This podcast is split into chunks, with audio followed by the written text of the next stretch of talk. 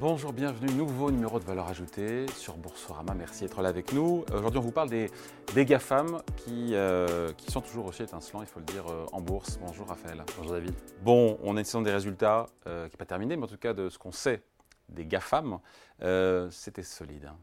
Très solides. Elles sont impressionnantes, ces GAFAM. hein, Une, résilience à tout terrain. Si vous regardez la saison de résultats en moyenne, elle est assez moyenne. Il y a eu pas mal de déceptions à droite à gauche. On voit que ça ralentit euh, sur certains secteurs. Sur les GAFAM, à quelques exceptions près, et peut-être qu'on y reviendra, on a une très très belle saison avec des chiffres d'affaires à la hausse, des taux de marge qui sont maintenus et une profitabilité qui est toujours remarquable. Même si euh, toute la tech ne se ressemble pas non plus, notamment on pense aux au 7 magnifiques. Alors 7 magnifiques, c'est les GAFAM plus Nvidia plus Tesla. Il faut différencier quand même les uns les autres euh, Oui, oui, oui. Ce n'est pas un ensemble homogène, pas un ensemble cohérent. Il y a effectivement les, grandes techs qui vont presque devenir des techs historiques maintenant, les Google, Microsoft de ce monde. Mais on rajoute dans ces sept magnifiques Tesla. Alors Tesla, ils se présentent comme une entreprise tech, ils ont peut-être raison, mais enfin, ça, ressemble quand même beaucoup à un fabricant d'automobile, quand Mm. on regarde bien. Mm. Et puis Apple, qui de plus en plus est devenu un bien de consommation, alors discrétionnaire ou pas, on pourra argumenter. Donc c'est pas exactement la même dynamique, c'est difficile. Et d'ailleurs, en termes de performance boursière, la, euh, la- la convergence de performance entre les sept est en train de s'évanouir et on a vu des divergences plus récemment notamment sur Tesla. et en particulier sur Tesla.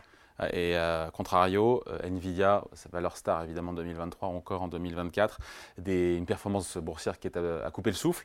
Est-ce que c'est justifié quand on regarde pardon, les fondamentaux de la boîte, les résultats, la croissance? C'est mérité? Alors Nvidia, c'est un, un ovni. hein. On, a, on a rarement vu ça dans l'histoire des marchés. Déjà, si on, on remet le contexte, qu'est-ce qui se passe avec Nvidia? Euh, Nvidia a fait un magnifique travail d'anticiper avant tous les autres cette vague sur l'intelligence artificielle. Depuis de nombreuses années maintenant, il développait, il développe des puces électroniques pour servir euh, l'intelligence artificielle. Et donc, au moment de l'explosion de l'intelligence arti- artificielle, en particulier avec ChatGPT en 2023, Nvidia a pu se positionner et vendre sa fameuse puce H100.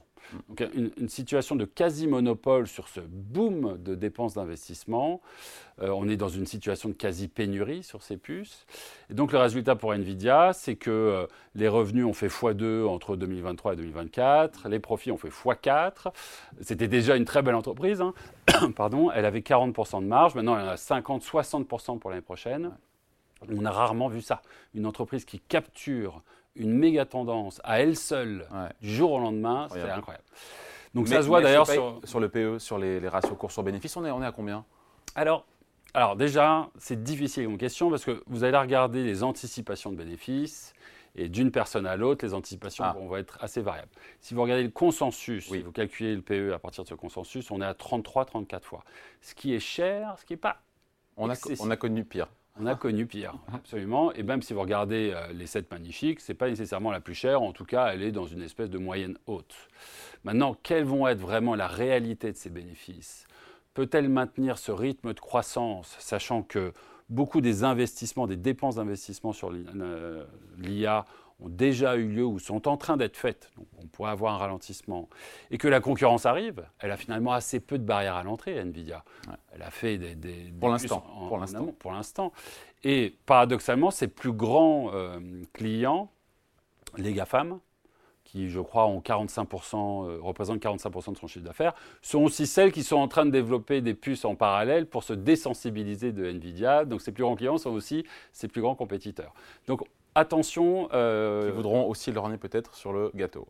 Exactement. Bon, euh, comment on fait pour investir encore une fois sur ce segment de la big tech qui est très bien valorisé, mais qui est gagnant depuis des années? Il y a eu des périodes effectivement de creux, mais globalement sur 5-10 ans, les performances sont incroyables.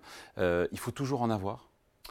Alors, elles, elles nous semblent incontournables, ces big tech, en tout cas certaines d'entre elles, déjà de manière euh, euh, très euh, basique, quand vous regardez leur poids dans les Ah, indices mondiaux, c'est gigantesque. C'est jamais vu. hein. C'est jamais vu. Donc, par exemple, vous, vous regardez le MSCI World, euh, qui est ce grand indice mondial, il a 5% de Microsoft.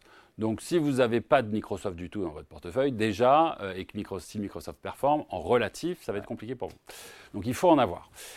Comment on regarde la chose? Si vous regardez par exemple la saison des résultats récemment, ce qui a très bien fonctionné pour certaines de ces big tech, c'est trois facteurs, on va dire. Premier facteur, c'est la croissance de la publicité en ligne. La publicité, c'est un gigantesque marché qui se fait rogner par l'intérieur par un sous-marché qui est la publicité en ligne et qui est capturé littéralement par deux acteurs, Google et Facebook. Donc déjà là, il y a une méga tendance long terme sur laquelle on a envie de se positionner. Première chose. Deuxième chose qui a bien marché pendant la saison des résultats, c'est la croissance du cloud. Le cloud, ça devient incontournable pour les entreprises. Elles investissent des dizaines de milliards d'euros tous les ans pour passer leur infrastructure sur le cloud. Et là, même histoire, trois compagnies dominent le marché, Google, Microsoft, et Amazon. Donc, deuxième méga tendance sur laquelle se positionner, celle-ci. La troisième méga tendance qui est naissante, c'est l'IA. Là, on a Nvidia. Oui, mais en dehors de Nvidia, il y a Nvidia en dehors de Nvidia Alors, il y a énormément de gens qui se positionnent. Une des caractéristiques de cette saison des résultats, ça a été les dépenses d'investissement des big tech sur l'IA, gigantesques, avec finalement un effet ciseau assez étonnant. Les big tech coupent les coûts à peu près partout. On voit des grands euh, euh, schémas de, euh, de, réduction du personnel et de, de, baisse des coûts, mais investissent très massivement sur l'IA, et ça a fait d'ailleurs le succès de Nvidia. Donc, elles seront les acteurs de demain, elles se positionnent de différentes façons, soit avec des outils dédiés, soit en injectant de l'IA dans leurs outils, et, clairement, ça sera une méga tendance. Aller trouver les gagnants, les perdants, c'est peut-être encore un peu tôt. Mais bon, ces trois méga tendances, il faut être positionné dessus. Oui, avec une valorisation, pardon, qui soit raisonnable. Et valorisation ah raisonnable, c'est le dernier critère, et là, il faut être sélectif. Encore une fois, on parlait de cohérence au sein de ces sept magnifiques, certaines sont très chères, Nvidia, par exemple, est effectivement très cher. Euh, d'autres sont très raisonnables. Google traite en dessous du S&P.